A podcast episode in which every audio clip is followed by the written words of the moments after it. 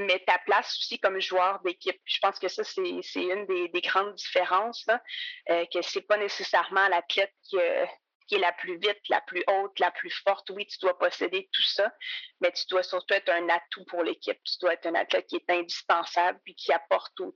Ici votre hôtesse Amélie Delobel et je suis très heureuse de vous accueillir sur le podcast Athlète Entrepreneur qui met en évidence des parcours inspirants d'athlètes ou d'anciens athlètes de haut niveau qui se sont tournés vers le milieu entrepreneurial. Ce rendez-vous hebdomadaire vous présente des entrevues qui seront vous motiver à atteindre votre plein potentiel. C'est parti! Bonjour, je suis très heureuse de vous accueillir pour cette deuxième saison de mon podcast Athlète Entrepreneur lors de cet épisode 162 sur devenir un catalyseur de changement et de talent avec l'Olympienne Joanie Fortin. Avant de vous parler de mon invité du jour, je voulais vous présenter Athlete Nation. En effet, si vous souhaitez acheter des suppléments et vêtements pour sportifs tout en encourageant une entreprise sociale canadienne qui remet 20% de ses profits aux athlètes, Athlete Nation est le choix tout désigné. Profitez de 10% de rabais au amidelbel.com baroblique Athlete Nation avec le code promo AE10, AE majuscule 1 0. Lors de cet épisode, j'ai eu le plaisir de m'entretenir et de découvrir Joannie Fortin olympienne en nage synchronisé qui a fait partie de l'équipe qui s'est classée quatrième à Londres. L'athlète a annoncé sa retraite après les Jeux olympiques de Londres pour se concentrer sur ses études en psychologie et où elle est devenue conférencière. Sa nouvelle passion, aider les gens à devenir des catalyseurs de changement et de talent. Sans plus attendre, je vous laisse à cette belle entrevue. Bonne écoute! Alors, j'ai le plaisir d'être avec mon invité du jour, Joanie Fartin. Salut Joanie, comment ça va? Bonjour Amélie, ça va très bien, je te remercie et toi? Ça va très bien, mais merci beaucoup à toi d'être avec moi sur euh, cet épisode d'Athlète Entrepreneur. Donc, euh, j'ai bien hâte de t'en connaître un peu plus sur ton parcours euh, sportif, professionnel et tes objectifs futurs. Mais tout d'abord, justement, quel a été ton parcours sportif, puis qu'est-ce qui t'a amené vers la nage synchronisée? Euh, ça remonte euh, à un très jeune âge, en fait. Donc, mes, premiers souvenirs, je te dirais, sont un peu flous. Euh, je me souviens, j'étais une petite fille réservée, assez, assez timide. Puis, j'ai expérimenté plusieurs sports, un peu de danse, un peu de natation et tout ça, sans vraiment y, sans vraiment y trouver mon compte. Puis, à un moment donné, j'avais vu une nageuse synchronisée dans la piscine, puis j'avais eu envie d'essayer ce sport-là. J'avais à peu près cinq ans. Puis, euh, je suis tombée assez rapidement en amour avec le sport. J'ai l'impression que le sport n'est pas tombé en amour aussi rapidement avec moi. Je te dirais que c'était pas euh, mon, j'avais pas un grand talent euh, naturel, pas beaucoup de coordination pour être capable de, de, de, bien me débrouiller dans la piscine. Donc, mais j'adorais ça. première compétition, je suis arrivée un retentissant 27e sur 20e, sur 27, pardon. Donc, donc voilà, mes parents n'étaient pas certains. Ils se demandaient, OK, ben, tu es-tu sûr que tu aimes ça? Es-tu sûr que tu veux poursuivre et tout ça? Mais j'ai vraiment eu la piqûre. Puis, euh, ben, au fil des, années qui ont suivi, ben, je me suis perfectionnée, la coordination s'est améliorée, mes habiletés aussi. Fait que j'ai commencé à, monter dans les rangs. C'était pas difficile. Je pouvais pas aller dans, dans l'autre direction. Là. Puis euh, j'avais à peu près euh, j'avais à peu près huit ans. Je me souviens, on avait euh, une compétition. J'étais très jeune, mais je prenais ça super au sérieux. Puis cette journée-là, j'étais malade, j'avais de la fièvre et tout ça, mais il n'était pas question que, que je passe mon tour. Puis je me souviens encore, on était restés pour la remise des médailles, puis il y avait les, les, parents, les athlètes, les entraîneurs dans une salle, puis annonçaient les, la remise des prix, donc le décompte de la sixième à la première place. Euh, puis je me souviens encore cette journée-là euh, qui annonçait la, première position, Joanie Fortin. Puis j'étais toute petite, puis je me rappelle que la, foule s'était écartée pour me laisser passer, euh, pour monter cette journée-là sur la plus haute marche du podium. Donc, c'était ma première médaille d'or à huit ans. Puis c'est à peu près le moment où, dans ma tête de petite fille, je me suis dit, ah, ben moi, je vais aller aux Jeux olympiques. Donc, le rêve a pris naissance assez tôt, je te dirais. Ah, c'est vraiment, c'est vraiment incroyable quand même. Puis après ça, comment, comment ça s'est développé la, suite? Parce que là, à 8 ans, tu avais déjà la piqûre, mais vraiment, tu as dû faire sûrement du, sport-études pour justement développer euh, tes habiletés. Exactement. Ben, dès, euh, en fait, le nombre d'heures d'entraînement a augmenté d'année en année. Mm-hmm. puis oui, dès que je suis entrée au secondaire, j'ai eu l'opportunité de faire du sport, le sport-études qui, mm-hmm. qui aide énormément. Donc, j'étais à l'école de 8 à midi, puis dans la piscine de, de 1 heure à 6, 7, 8 heures le soir. Puis on rentrait le, samedi aussi. Donc, ça prenait une grande place dans ma vie. Euh, puis je te dirais que j'appliquais la même rigueur dans, dans mes études que dans, dans le sport. C'était très important pour moi. Fait que peu à peu, mes habiletés ben, se sont développées. Euh, autant, euh, je te dirais, physique, oui, mais aussi psychologique, parce que plus que tu mm. montes de, niveau, euh, ben, le sport, c'est l'école de la vie de, multiples façons. Hein. Puis, donc, d'apprendre à gérer cette pression-là, le, stress de performance dans les mm-hmm. compétitions, quand tu te retrouves devant les jeux et tout ça. Fait que ça, ça a été un, bon apprentissage au, au, fil des années. Puis, quand j'étais quand j'étais un petit peu plus vieille, à peu près adolescente, je me souviens euh, d'y avoir goûté en fait à, la, puissance ou ce que le mental peut faire en fait quand que quand on n'est pas bien aligné. Puis euh, j'étais un événement qui était qui était d'envergure, c'était les championnats canadiens. Puis cette journée-là, euh, j'étais dans les plus jeunes, puis il y avait une qualification pour l'équipe nationale junior, donc entre 15 et 18 ans. Mm-hmm. Puis euh, je me souviens d'avoir euh, d'avoir nagé, performé euh, une première journée. Puis j'avais pas de pression, j'avais pas d'attente. puis oh, ben, à ma grande surprise, ben, je m'étais classée huitième. Donc, huitième, ça voulait dire, ben, si tu refais la même performance le lendemain, ça veut dire que tu fais partie de l'équipe nationale.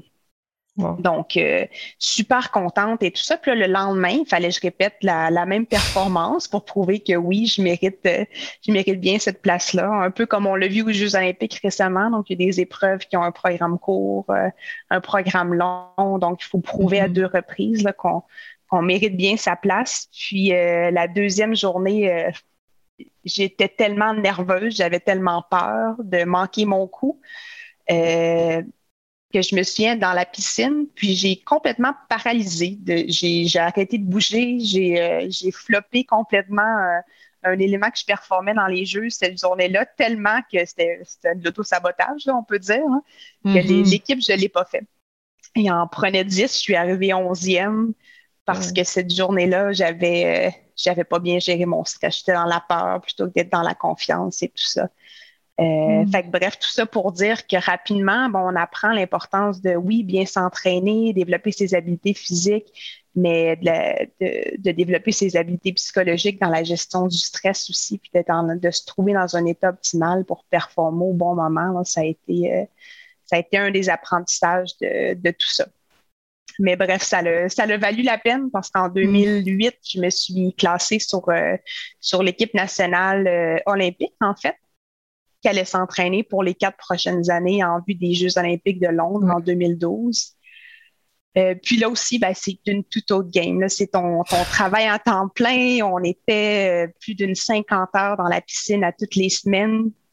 Puis c'est particulier parce que à chaque jour, tu dois prouver que tu as tout ce qu'il faut pour avoir ta place aux Olympiques dans quatre ans. Puis tu peux pas relâcher euh, une minute, une heure de la journée. Donc, tu es constamment en train de prouver que tu as ta place parmi les huit meilleurs. Euh, mais ta place aussi comme joueur d'équipe. Je pense que ça, c'est une des, grandes différences, là, euh, que c'est pas nécessairement l'athlète qui, euh, qui, est la plus vite, la plus haute, la plus forte. Oui, tu dois posséder tout ça, mais tu dois surtout être un atout pour l'équipe. Tu dois être un athlète mm-hmm. qui est indispensable puis qui apporte au tout. Euh, donc ça, ça a été très riche pour moi de, jongler avec les deux, en fait, ben comment être au bon niveau individuel, mais aussi être, euh, être une joueuse d'équipe qui apporte une valeur, quelque ben chose d'unique à l'équipe. Donc, comment exercer ton leadership, comment, euh, comment servir. en fait, on me considérait un peu comme un rock, un, un, point de stabilité là, dans les moments où il y mm. avait beaucoup de pression, ça brassait. je sais que je jouais un rôle important là, de de calme puis de garder le focus dans ces moments-là. Fait que bref, de trouver, euh, de trouver ma place, ma contribution. Puis, euh, ben, je l'ai taillé cette place-là. Puis en 2012, euh, j'ai participé aux Jeux olympiques à Londres avec, avec l'équipe canadienne. Oui, vous avez terminé malheureusement au pied du podium, mais je m'en souviens, c'est ça, ça fait quand même déjà dix ans, ou en tout cas, ça va faire bientôt ben oui, ans. Je m'en viens bien retraité, c'est pas drôle.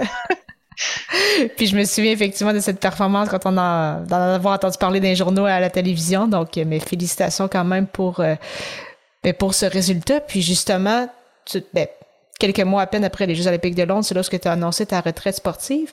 Comment t'as comment t'as vécu ça? Parce que justement, pour avoir reçu aussi d'autres invités, puis des fois, il y a des gens qui m'en parlent. Tu le mentionnais, tu passais 50 heures à la piscine. Je veux dire, tes coéquipières, c'était pratiquement une deuxième famille. Vous étiez tout le temps ensemble. Et puis là, du jour au lendemain, c'est comme, bon, mais là, t'es, t'es, allé étudier, donc tu devenais étudiante. Comment t'as vécu, en fait, tout ce, ce changement-là, que ce soit dans, ta vie au niveau personnel, puis après ça, bon, pour cheminer euh, à l'école et au niveau euh, professionnel? Ben, c'est certain que c'est tout qu'un changement identitaire parce que du jour au mm-hmm. lendemain, euh, quand je me présentais, c'était salut, je suis Joanie, je suis athlète, je suis nageuse synchronisée. Euh, puis tu perds un peu cette identité-là au fur et à mesure que le temps avance. on n'est pas un sport où les athlètes sont très connus non plus, donc c'est pas comme si on traîne une certaine notoriété pendant un moment. Euh, c'est vite oublié. Donc, je dirais que je me suis lancée dans les études avec la même ardeur que je, que j'utilisais dans le monde du sport. Donc, plutôt que passer 50 heures dans la piscine, je passais euh, une cinquantaine d'heures par semaine à, étudier. Euh, puis, euh, j'ai commencé mes études en psychologie. Donc, justement, là, mon expérience m'avait fait réaliser, on disait qu'une performance, c'est 98% mentale. Donc, je voulais aller mieux comprendre. J'étais curieuse d'en apprendre sur ce domaine-là, sur la motivation aussi. Puis, donc, une des manières pour moi de, de m'aider à faire du sens de ma transition, j'avais fait un projet de recherche sur la retraite des athlètes de haut niveau, en fait. Donc, euh, mm. est-ce que ça a une mm-hmm. différence sur ton bien-être puis ta performance quand tu arrêtes pour des raisons, euh, quand tu arrêtes parce que c'est ton choix, donc un peu dans mon expérience? Euh, mais il y en a d'autres qui n'ont pas cette chance-là, qui arrêtent, qui sont forcés d'arrêter à cause qu'ils n'ont pas été sélectionnés en raison de blessures et tout ça. Mm-hmm. Donc, ça a été une manière pour moi moi de, réfléchir à ma propre transition, puis aussi de rencontrer d'autres athlètes en transition, de goûter un peu à la recherche, la psychologie. Euh, donc voilà, j'ai mis l'énergie que je mettais dans la piscine, je l'ai mis dans mes études. Euh, potentiellement un peu trop. Euh, je, je, me disais, OK, ben, j'ai quand même atteint quelque chose de, de, grand à 21 ans. C'est quoi mon prochain sommet? Donc, ça met la barre haute, je dirais, pour le reste d'une vie. Euh, tu te dis, ben là, mm-hmm. qu'est-ce que, est-ce que j'ai atteint mon pic à cet âge-là? Puis après, ben, what's next, en fait? Puis, euh, puis voilà, fait que j'ai fait mon, mon, baccalauréat, ma maîtrise, j'étais allée au, doctorat, je voulais, je visais encore le perfect end, bref, dans tout ce que je faisais. Euh, mais c'est essoufflant, puis c'est pas les, les réflexes olympiens te, te servent pas toujours non plus là, dans, dans le parcours, euh, dans le parcours pas sportif, en fait. Oui. Oh, mais je trouve ça super, euh, super intéressant. Justement, je voulais aborder ça un peu plus, mais euh, juste avant, quand tu avais parlé de ton parcours euh, sportif, tu mentionnais que justement d'avoir raté en fait la, qualification pour euh, l'équipe nationale junior. Est-ce que c'est ça, tu penses, qui a été ton moment le ton, moment dans ton parcours sportif le plus le, plus difficile ou ça a été à un autre moment? Puis qu'est-ce que tu en as retiré pour pour la suite ou qui te sert peut-être même encore aujourd'hui? Euh, je dirais, ben, c'est sûr que ça avait été un moment difficile, mais la, la route, elle est quand même sinueuse jusqu'au, jusqu'aux Olympiques. Donc, euh, oui, de, oui, il y a des hauts, oui, il y a des bas. Je dirais que c'est, c'est beaucoup en termes de constance, comment tu, tu gardes la motivation aussi, parce que des fois, ben, on peut se dire, euh, tu t'entraînes pour les Jeux olympiques, qu'est-ce qu'il y a de plus motivant que ça? Euh, mais on s'entraîne tellement fort. Euh, je, me souviens me lever le matin euh, pour aller à la piscine, euh, il est 5h30, je sais que je vais être dans la piscine pendant 9 heures, que je vais me pousser complètement à bout. des fois, je me dis, oh, est-ce que je vais mourir aujourd'hui? Mais non, habituellement, je, je, finis toujours par survivre, mais on pousse nos limites physiques et psychologiques tellement à bout. Euh, c'est pas toujours facile, en fait, là, de, de garder le cap sur l'objectif je pense que ce qui aide, c'est que c'est un, un sport d'équipe. Donc, mes coéquipières, c'est un peu comme mes sœurs. Donc, euh, j'étais pas toute seule là-dedans. Puis, on avait un rêve de, de médaille olympique qui était très fort. On avait une très belle complicité. Puis, je pense qu'on se gardait, euh, on se gardait euh, dans l'action motivée ensemble, assurément. Mais il y a eu des petits pépins, pépins ici et là, c'est, c'est certain. Là. Oui, c'est ça, comme, comme tu le mentionnes, c'est ça, quatre ans, juste s'entraîner, juste avoir un but, c'est motivant, mais en même temps, ce qui est le plus difficile, c'est ça, c'est cette constance-là, en fait, parce que garder ça pendant deux semaines, c'est pas si pire, mais le garder pendant quatre heures, jour après jour, puis comme tu mentionnais, toujours se pousser à bout, puis c'est pas juste rendu là l'aspect physique, c'est l'aspect mental, puis j'ai l'impression peut-être plus l'aspect mental, mais c'est un peu ça aussi dans ton parcours scolaire, là, faire le mm-hmm. bac, faire la maîtrise, après ça, là, faire le, le doctorat, ça doit être toute, toute une aventure aussi, là. Exact, exact. De, de, de, garder le cap, puis de, de questionner, en fait, dans, dans mon parcours, euh, j'ai jamais eu me poser des questions sur ma motivation euh, pour atteindre les Jeux olympiques, mais après, c'est trouver, OK, ben, c'est quoi ma nouvelle passion, puis pourquoi je vais atteindre les choses? Euh, puis ça, ça m'a pris un petit peu plus de temps, en fait. Je voulais atteindre un nouveau sommet, euh, mais sans nécessairement que ça soit, c'était peut-être plus par ego, sans nécessairement que ça soit connecté à la bonne place. Fait que je te dirais qu'avec les expériences que j'ai étudiées, les rencontres que j'ai faites, les expériences professionnelles que j'ai eues, ben, c'est ça qui m'a amené à voir, ben, qu'est-ce que j'ai envie de poursuivre, euh, qu'est-ce qui m'inspire, puis où je peux inspirer aussi là, dans, dans, suite, euh, en, puisant dans mon expérience euh, d'athlète, mais aussi avec ce que j'ai vécu personnellement et puis professionnellement là, dans les, années qui ont suivi euh, les Olympiques. Est-ce que c'est pour ça que ben, tu as décidé, en fait, ou la vie a fait en sorte que tu es devenue aussi conférencière, ce que tu fais depuis déjà plusieurs, plusieurs années, justement, c'est ce côté-là du partage, en fait, qui t'a amené à, te tourner un peu vers cette, vers cette voie-là? Exact. Ben, en fait, par la conférence, c'est ce que je venais chercher deux choses. D'abord, euh, c'est une performance. Donc, j'étais habituée de, de m'entraîner pour performer devant une audience. Puis, c'est rare dans la vie de tous les jours qu'on vient qu'on a cet effet-là, qu'on est sur un, un stage, qu'on performe, qu'on a la rétroaction immédiate des gens. Euh, donc, ça, c'était les, conférences, ça me permettait de toucher à ça. Donc, d'avoir l'adrénaline, de, de, venir performer, euh, que ce soit avec des jeunes, des moins jeunes, en, milieu organisationnel. Fait que ça, j'aimais beaucoup cet aspect-là. Mm-hmm. Puis aussi, ben, je suis, je crois beaucoup au storytelling, fait que l'histoire qu'on raconte, euh, je crois que ça peut, euh, ça peut aider les, les, les gens dans, dans, une audience à avoir un sujet ou euh, une approche, une perspective différente sur un, sur un sujet X. Puis ça nous aide, nous, personnellement aussi, à faire du sens de notre histoire, puis à continuer d'apprendre sur son propre parcours, même dix ans après. Euh, donc, c'est pour ça que ce qui, est, ce qui est conférence, ça, m'a toujours attiré. Puis j'aime garder une place pour ça dans, dans ma vie professionnelle. Puis mon, mon l'histoire que je raconte, ben, elle évolue au fil du temps. Au début, c'était très, euh, c'était très collé sur ce que je venais de vivre aux Olympiques. Puis là, ben, mm-hmm. peu à peu, ben, euh, je parlais, oui, je parlais de haute performance et tout ça. Puis avec l'expérience, euh, ayant rencontré mon mur assez jeune euh, suite, à, suite à mes études, euh, ben, mon discours a changé. Je parlais de performance, mais de performance durable. Comment tu peux être bon et bien mm-hmm. dans ce que tu fais? comment tu peux combiner performance et bien-être?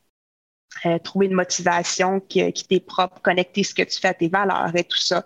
Euh, fait que j'utilise des histoires de mon de mon expérience sportive, mais le discours change assurément en fonction de justement l'expérience euh, personnelle, mais aussi professionnelle. Donc, travailler dans une organisation, ben, comment euh, comment comment ça se passe en fait là, pour un employé, pour des gestionnaires, pour des, des exécutifs et tout ça, comment se vit le, la, performance dans, ce milieu-là. Donc, euh, c'est quelque chose qui est, très évolutif, puis qui, me permet de continuer à grandir. Quand je rencontre un sujet, des personnes où je vis une expérience qui est inspirante, ben j'essaie de d'inspirer à, mon tour avec euh, ce que ça génère en moi.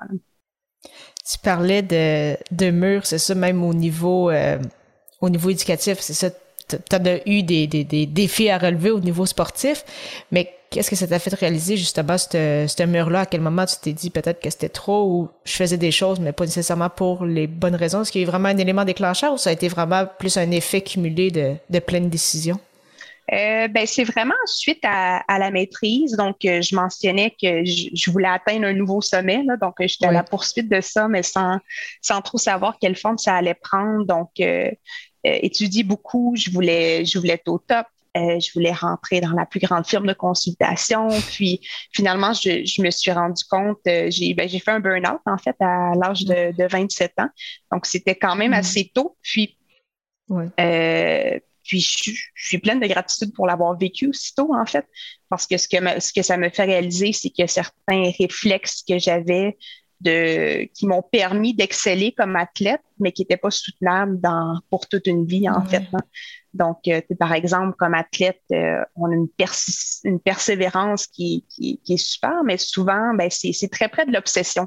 Donc, si on applique cette obsession-là dans les études, dans le travail et tout ça, ça devient vite essoufflant bref, mm. euh, c'est un peu le mur que j'ai rencontré qui m'a amené à me dire, ben, c'est quoi mes valeurs? Tu sais, je, suis quelqu'un qui, oui, qui, euh, qui valorise l'excellence, mais aussi la santé physique, psychologique. C'est important pour moi d'avoir le temps de bouger, d'être bien dans ma tête, dans mon corps. Euh, l'autonomie et tout ça. Donc, qu'est-ce qui correspond à mes valeurs, puis comment je peux continuer de d'exceller dans, dans ce que je fais, mais m'assurer que je fais les choses pour les bonnes raisons, puis que je fais je continue à faire quelque chose qui, qui me passionne et tout ça. Fait que ça, ça a été un point, euh, un point tournant. Puis, euh, puis je continue d'apprendre aussi parce que peu de temps après, je suis devenue maman. Fait que ça aussi, ça vient avec son, son lot de nouvelles découvertes et tout ça. Là. Donc voilà. Mm-hmm. Ah, mais c'est super. Euh, super intéressant. Puis dans le fond, c'est quand tu te posais justement tes questions pendant ton parcours scolaire, c'est ces questions-là se sont peu répondues en fait d'elles-mêmes quand tu parlais de l'importance, c'est ça, d'inspirer, mais aussi c'est ça, d'aider les gens à se sentir bien physiquement, psychologiquement, à quel point c'est important pour toi. Puis c'est ça en fait qui guide, qui te guide en fait présentement, que ce soit euh, au niveau professionnel, que ce soit lors de tes conférences ou aussi comme, euh, comme mère de famille maintenant. Tout à fait, exactement. Puis ça prend, ça peut prendre plusieurs, euh, plusieurs formes. Donc, entre autres, dans les dernières années, je travaille en développement organisationnel, en tout ce qui touche mm-hmm. L'apprentissage de développement. Euh, puis on a parlé beaucoup de quel est le futur du travail. Donc, dans les organisations, euh, mm-hmm. on a tous vécu un sprint en début de pandémie où le, tout le monde était sur l'adrénaline et tout ça. On était tous en mode performance. Puis je pense que l'épuisement s'est fait sentir à peu près partout. Euh, puis ce discours-là de, performance, mais de bien-être aussi a pris, pris toute une place, à la fois dans le milieu organisationnel, dans le milieu sportif. J'ai l'impression que c'est sur toutes les lèvres, en fait. Là. On est en train de revoir notre, euh, notre modèle, euh, notre, manière de, travailler, d'évoluer, d'être en, meilleur équilibre. je trouve que c'est une période euh, intéressante pour s'inscrire là-dedans, que ce soit par l'écriture d'articles, de, blogs, par conférences, et de voir ben, comment je peux contribuer à cette discussion-là pour faire évoluer les choses. Oui, justement, c'est ça, tu as tes conférences, puis là, tu mentionnais ça des articles de blog parce que tu es quand même assez active sur euh, sur le réseau social, donc euh, LinkedIn, que de plus en plus de gens euh, utilisent justement, bien évidemment, beaucoup dans, dans ton milieu et dans le dans le mien également. Qu'est-ce qui t'a poussé en fait justement à dire au lieu d'être juste sur LinkedIn pour commenter ou échanger avec des gens, bah, des gens bâtir un réseau, euh, vraiment tu voulais également créer du contenu, donc que ce soit sous le format des publications ou euh, des articles de blog. Qu'est-ce qui t'a poussé en fait, c'est ça, à, créer ce, contenu-là? Euh, d'abord, ben, j'ai du plaisir à le faire. J'ai, du plaisir mm-hmm. à écrire et tout ça. Donc, euh, de temps en temps, j'ai une idée qui germe dans mon esprit, puis qui me donne, j'ai envie de la développer. Il y a quelque chose qui, qui a une petite flamme. Euh, donc, je me mets à écrire, puis euh, quelques jours plus tard, ben, ça, ça prend forme. C'est aussi une manière de, en, fonction des nouvelles expériences que j'ai, de ce que je vois autour de moi, de voir, OK, ben, parfois, ça me fait réfléchir aux apprentissages que j'ai eus comme athlète ou, euh, ou bien encore ce qui était, ce qui a suscité beaucoup de réflexions euh, cette année, c'est que durant ma maîtrise, j'ai mon, mon, mémoire de maîtrise, je l'ai fait sur le, travail à distance, donc comment on exerce un leadership à distance pour que justement nos gens, euh, nos employés puissent bien performer, puis aussi assurer leur bien-être. Fait que ce sujet-là a pris une grande place. Ben dans le discours des, dernières années. Donc, c'est de voir comment je peux utiliser mes résultats de recherche euh, pour ramener ce sujet-là sur la table, pour aider les organisations, la mienne et les autres, euh, à bien euh, à, être un peu, à se sentir un peu plus équipés à naviguer dans ce contexte inédit. Ah, je trouve ça super intéressant. C'est vrai que c'est vraiment important aussi pour ben, se faire connaître, en fait, euh, c'est ça, d'un ben, nouveau réseau, de notre réseau actuel, donc de, de créer du contenu. Est-ce que justement, en créer davantage, c'est parmi tes objectifs pour 2022, là, c'est ça, tu, euh, je, ben, je le sais que tu vas être à nouveau euh, mère, donc pour une deuxième fois. Donc, c'est sûr que pour le moment, tu as un peu de temps, mais par la suite, ça risque de prendre euh, beaucoup de place. Mais c'est ça, ce serait quoi tes, tes objectifs pour un futur proche, par exemple, d'ici les deux prochaines années, en lien justement avec mais le contenu, tes conférences, puis peut-être d'autres d'autres projets? ben, je pense que mon L'idée en, écrivant, en donnant des conférences, en créant du contenu, c'est un peu de trouver sa niche, j'ai l'impression. Donc, mm-hmm. euh, qu'est-ce que j'ai envie de dire? Quel message que j'ai envie de propager? Donc, ça permet de jouer avec ça. Puis, de, de plus en plus, euh, un élément qui m'intéresse, euh, bien sûr, performance et bien-être, mais surtout le rôle du leader ou du coach, à la fois dans le milieu organisationnel ou sportif, pour promouvoir un environnement qui est propice à ça. Donc, comment eux peuvent prendre soin d'eux, mais aussi créer un environnement dans lequel leur équipe euh, peuvent, performer de manière durable, puis aussi être, être bien comme, comme humain, en fait. Là. Donc, ça, c'est un créneau qui m'interpelle beaucoup. Euh, donc, oui, euh, j'ai envie de continuer à, écrire davantage, à produire davantage de contenu euh, qui a trait à, ce sujet-là, puis aussi de m'assurer que mes expériences professionnelles euh, viennent nourrir en fait cet objectif-là d'aider les leaders, les coachs à, atteindre leur plein potentiel, puis à aider leurs équipes à faire de même aussi. Je dirais que c'est la direction que je sens que ça va prendre dans, les prochaines années. Non, mais c'est super intéressant. Mais merci beaucoup, Johnny, pour ton temps. Avant de terminer, donc, comme j'aime bien le faire, les quelques petites questions en rafale. Ma première, c'est quelle est la chose la plus importante que le sport t'a enseigné? Assurément beaucoup de choses, mais. assurément, oui, assurément beaucoup de choses. Euh, ben, d'une part, je pense que la, la, confiance que quand euh, quand tu mets les efforts de faire confiance que les résultats vont venir, euh, le fait que la croyance que ça va venir, même si c'est à plus long terme, que la, la, persévérance vaut définitivement le coup. Donc maintenant, je sais que mm-hmm. si je m'engage, si j'ai un objectif, euh, je fais confiance que je vais obtenir les résultats que, que j'ai envie parce que je me l'ai prouvé en fait à travers ce parcours sportif-là de, de 17 ans. Mm-hmm.